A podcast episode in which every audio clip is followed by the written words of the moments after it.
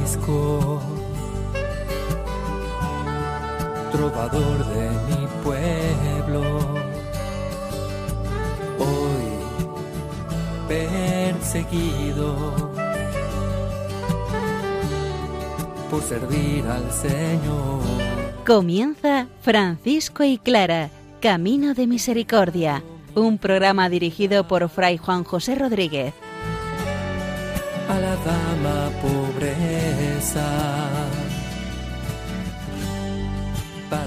poder estar más cerca de Dios. Yo, Clara, he dejado mi casa. Un saludo fraterno de paz y bien, hermanos.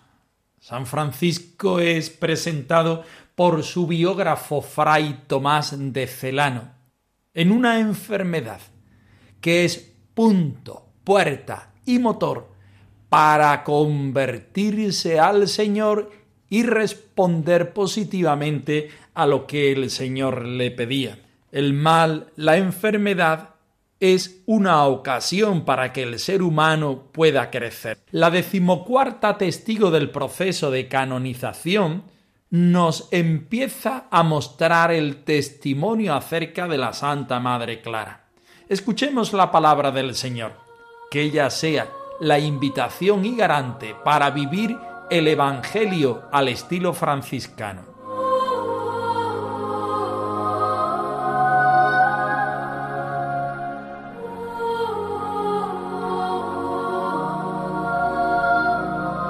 Del Evangelio según San Mateo. Cuando murió Herodes, el ángel del Señor se apareció de nuevo en sueños a José en Egipto y le dijo, levántate, coge al niño y a su madre y vuelve a la tierra de Israel, porque han muerto los que atentaban contra la vida del niño. Se levantó, tomó al niño y a su madre y volvió a la tierra de Israel. Pero al enterarse de que Arquelao reinaba en Judea como sucesor de su padre Herodes, tuvo miedo de ir allá. Y avisado en sueños, se retiró a Galilea se estableció en una ciudad llamada Nazaret. Así se cumplió lo dicho por medio de los profetas, que se llamaría Nazareno.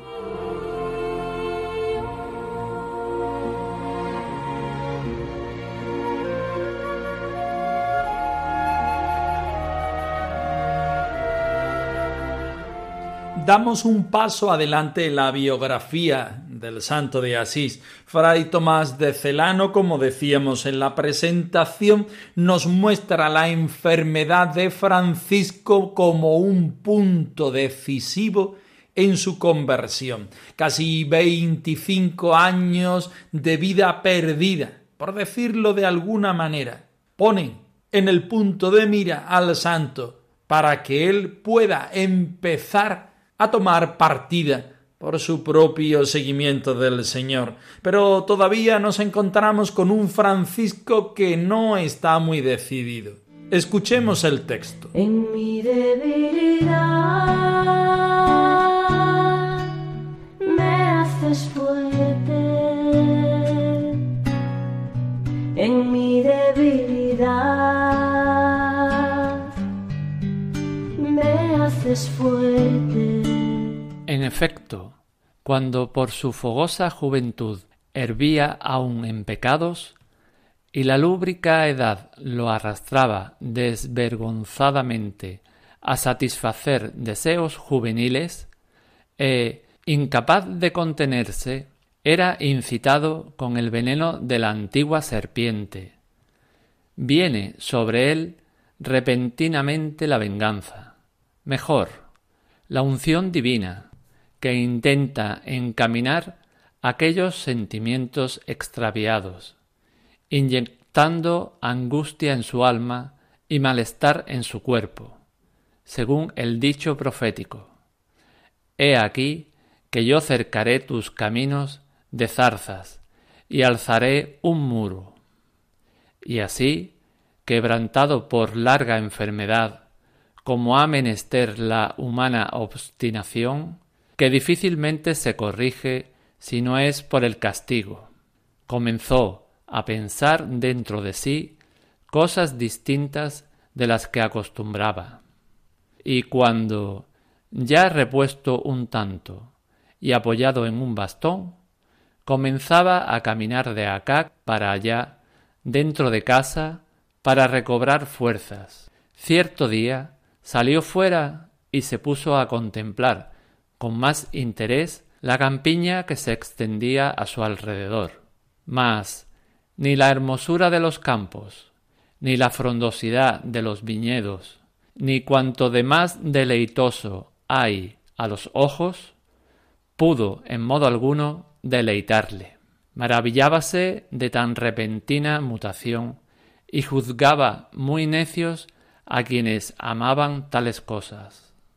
A partir de este día comenzó a tenerse en menos a sí mismo y a mirar con cierto desprecio cuanto antes había admirado y amado, mas no del todo ni de verdad, que todavía no estaba desligado de las ataduras de la vanidad, ni había sacudido de su cerviz el yugo de la perversa esclavitud, porque es muy costoso romper con las costumbres y nada fácil arrancar del alma lo que en ella ha aprendido, aunque haya estado el espíritu alejado por mucho tiempo.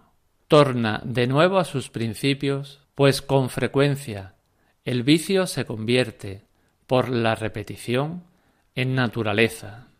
Intenta todavía Francisco huir de la mano divina, y, olvidado algún tanto de la paterna corrección ante la prosperidad que le sonríe, se preocupa de las cosas del mundo y, desconociendo los designios de Dios, se promete aún llevar a cabo las más grandes empresas por la gloria vana de este siglo.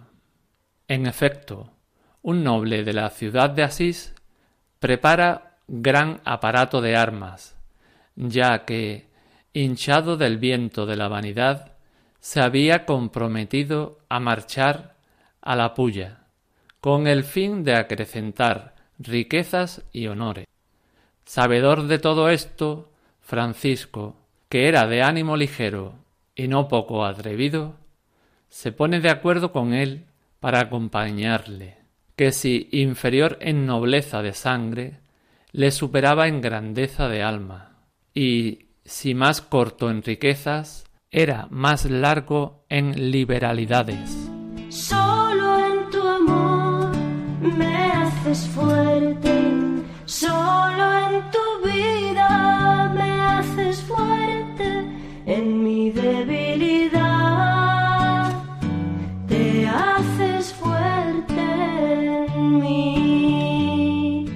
Lo mismo que seguimos adelante el texto de la primera vida de Fray Tomás de Celano, también estamos siguiendo la lectura del texto del capítulo 2 de San Mateo, donde nuevamente el ángel del Señor irrumpe en la vida de la Sagrada Familia y hablando al bendito patriarca San José se dirige para que lleve a su familia nuevamente a Israel. La actitud de José es la de levantarse, tomar al niño y a la madre y volverse a su tierra. Levantarse, ponerse en pie, escuchar la palabra del Señor y tomar cartas en el asunto. San José, fiel a la palabra del Señor, fiel a Dios, responde inmediatamente fiado en él. Y tal como quiere el ángel, toma al niño y a la madre, además por ese orden. Pero no fue donde pensaban, por el peligro que suponía estar y vivir en su tierra, sino que fueron a Galilea, a Nazaret. Por eso, y siguiendo lo que habían dicho los profetas, el niño se iba a llamar Nazareno.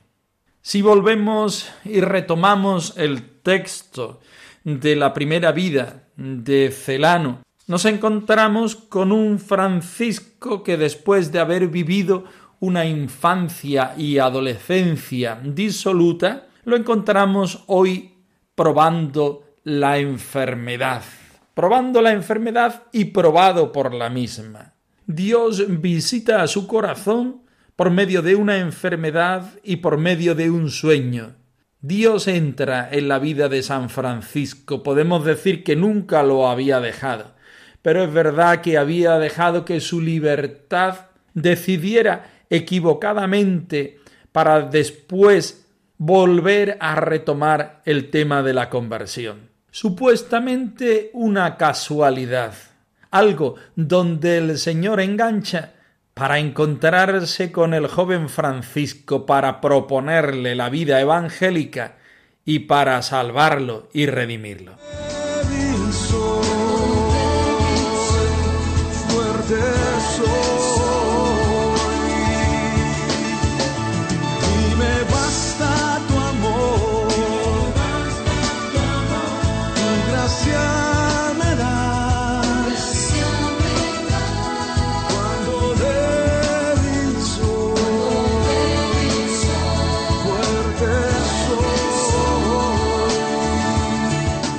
El biógrafo de la Orden Tomás de Celano insiste una y otra vez y moraliza una y otra vez sobre el momento de la vida de Francisco.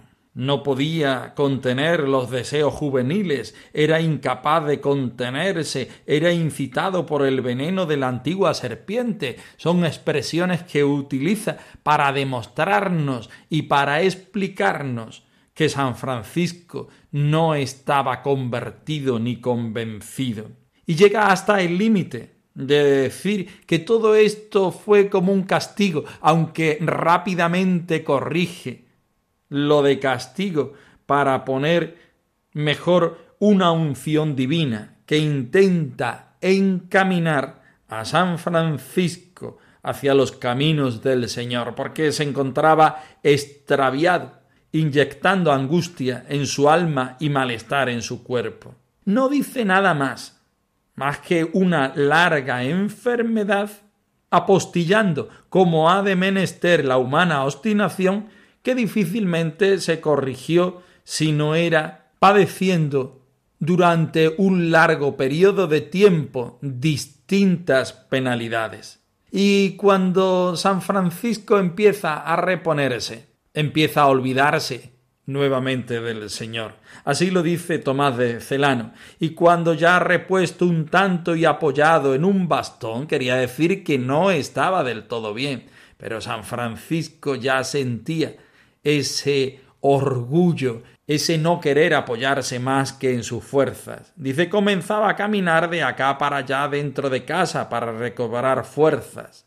Todavía no estaba convencido ni convertido. Y lo que justamente después será para él una mediación grande, que es en la naturaleza, todavía no, no llegaba a convencerlo. Así nos lo dice su biógrafo. Mas ni la hermosura de los campos, ni la frondosidad de los viñedos, ni cuanto más deleitoso hay a los ojos, pudo en modo alguno deleitarle. No obstante, el Señor lo sigue trabajando y le sigue mostrando su ruindad y le sigue mostrando la necesidad que todos tenemos que Él. Y San Francisco poco a poco va respondiendo a esta vocación que el mismo Señor le propone.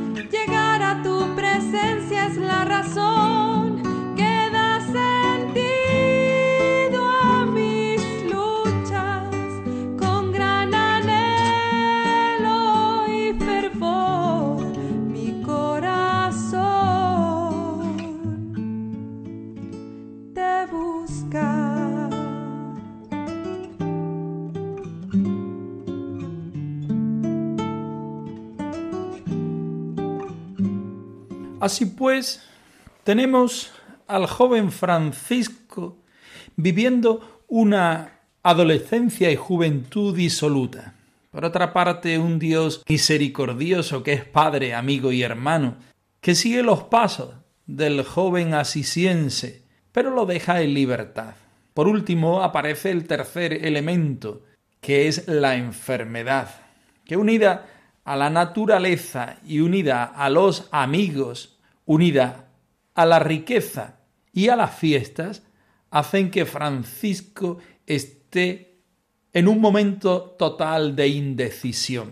La enfermedad como posibilidad hace que Francisco se dé cuenta que la vida no es solamente gozar. Por otra parte, la naturaleza también ayuda a que Francisco se dé cuenta que todo esto no puede venir más que de un Dios que rezuma belleza y misericordia. Pero por otra parte está su género de vida, una educación que aunque Fray Tomás de Celano quiere reforzar en sus aspectos negativos, también se da cuenta que tiene principios fundamentales que son bien interesantes. Porque es muy costoso romper con las costumbres y nada fácil arrancar del alma lo que en ella ha aprendido, aunque haya estado el espíritu alejado por mucho tiempo, nos dice, toma de nuevo sus principios, aunque le cuesta mantenerse en ellos e ir creciendo y edificando la casa de su propia respuesta a Dios en ellos. La enfermedad hace sentir la pequeñez a Francisco, pero por otra parte está el deseo de la grandeza y el deseo de construirse un futuro en el cual pueda avanzar incluso de clase social. La ciudad de Asís prepara un gran aparato de armas que conquista también el corazón y la ilusión del joven Francisco. Dios habla a Francisco como nos habla a cada uno de nosotros, proponiéndonos siempre la salvación, la felicidad y el sentido. El hombre, representado en la persona del joven Francisco de Asís, quiere responder, pero siente en sí la pobreza de una humanidad que, aunque inspirada y llamada por el Señor, siente la debilidad del barro y de la carne. Aquí estoy, Señor, arado de arriba abajo, despojado de la vieja cosecha, sin una sola hierba verde sin una sola. Aquí estoy, Señor. La reja de hierro me ha volteado de dentro afuera y ha sacado al aire la entraña frágil la piedra dura, la entraña frágil. Partimos el testimonio de nuestra decimocuarta testigo, Sor Angelucha de Meser Angélico de Spoleto, monja del monasterio de San Damián, que como sus hermanas declaró bajo juramento que había vivido 28 años en el convento de San Damián junto a la Madre Santa Clara. Escuchemos el texto. Existe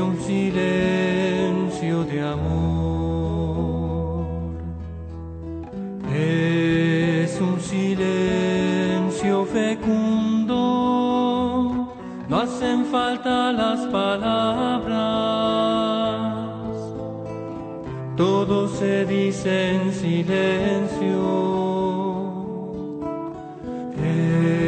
un silencio de amor. Decimocuarta testigo. Sor Angeluccia de Messer Angelio de Espoleto, monja del monasterio de San Damián, declaró bajo juramento que hacía veintiocho años que la testigo estaba en el dicho monasterio de San Damián, y que durante todo ese tiempo que había estado en el monasterio bajo el gobierno de Madonna Clara de santa memoria, había visto tantos y tan grandes bienes en ella, que en verdad podría decirse de ella tanto como de cualquier otro santo que esté en el paraíso.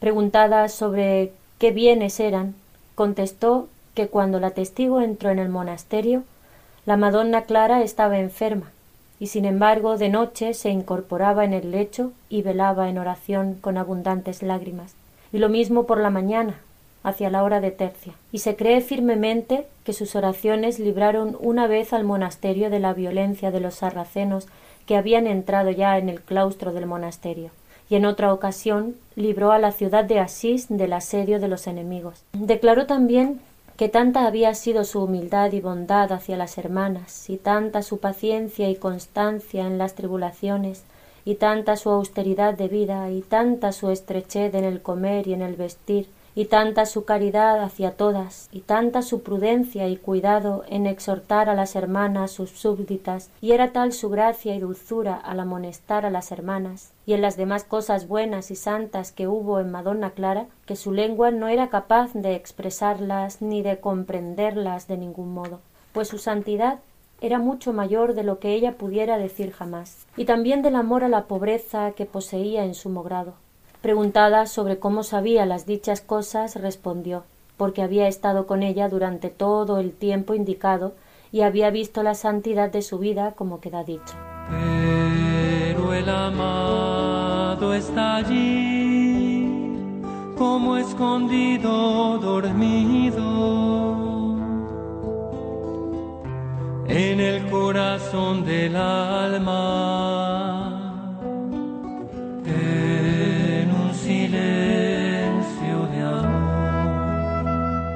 Es curioso que cuando sentimos algo grande en la vida, no hay palabras suficientemente esclarecedoras que nos sirvan para demostrar y para explicar nuestro sentimiento y nuestra experiencia. Esa es la realidad de Sor Angelucha, que ante la experiencia después de 28 años de vida en común con Santa Clara y de haber experimentado en sí misma las gracias del Señor por medio de la Santa Madre, no puede ni más ni menos que alzar su palabra como alabanza al Señor y callar ante los misterios del Señor expresados en la persona de Santa Clara. Por eso los que están al frente de este proceso de canonización le preguntan qué bienes eran aquellos que le costaba describir a nuestra testigo. Y ella haciendo un esfuerzo, habla primero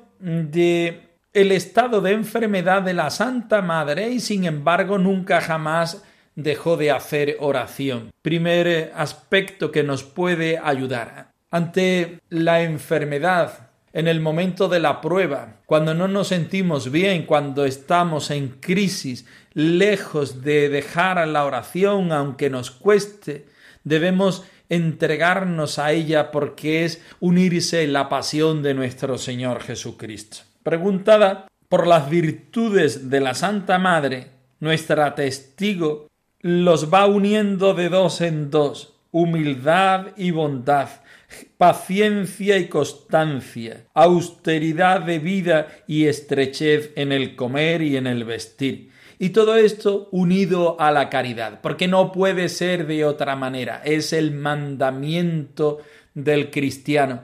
Amar a Dios sobre todas las cosas y al prójimo como a sí mismo.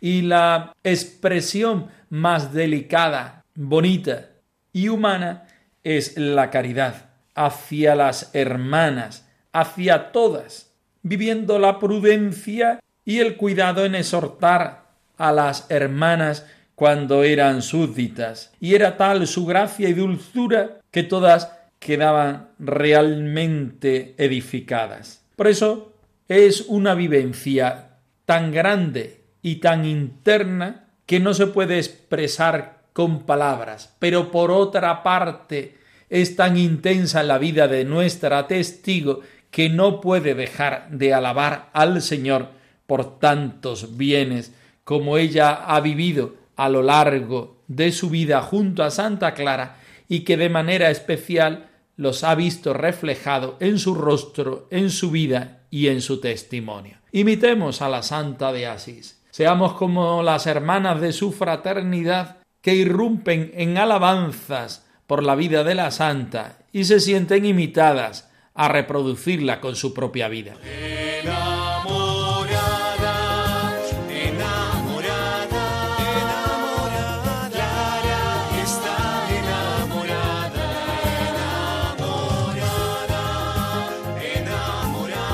Francisco y Clara arroba radiomaria.es os dejamos la dirección de nuestro correo electrónico por si queréis poneros en contacto con nosotros en algún momento. Nosotros nos despedimos, no sin antes ofreceros la bendición del Señor resucitado al más puro estilo franciscano. Que el Señor os conceda la paz y el bien, hermanos. Mi pueblo, hoy perseguido por servir al Señor. Han escuchado en Radio María Francisco y Clara, Camino de Misericordia, un programa dirigido por Fray Juan José Rodríguez. A la dama pobreza para poder estar más cerca de Dios.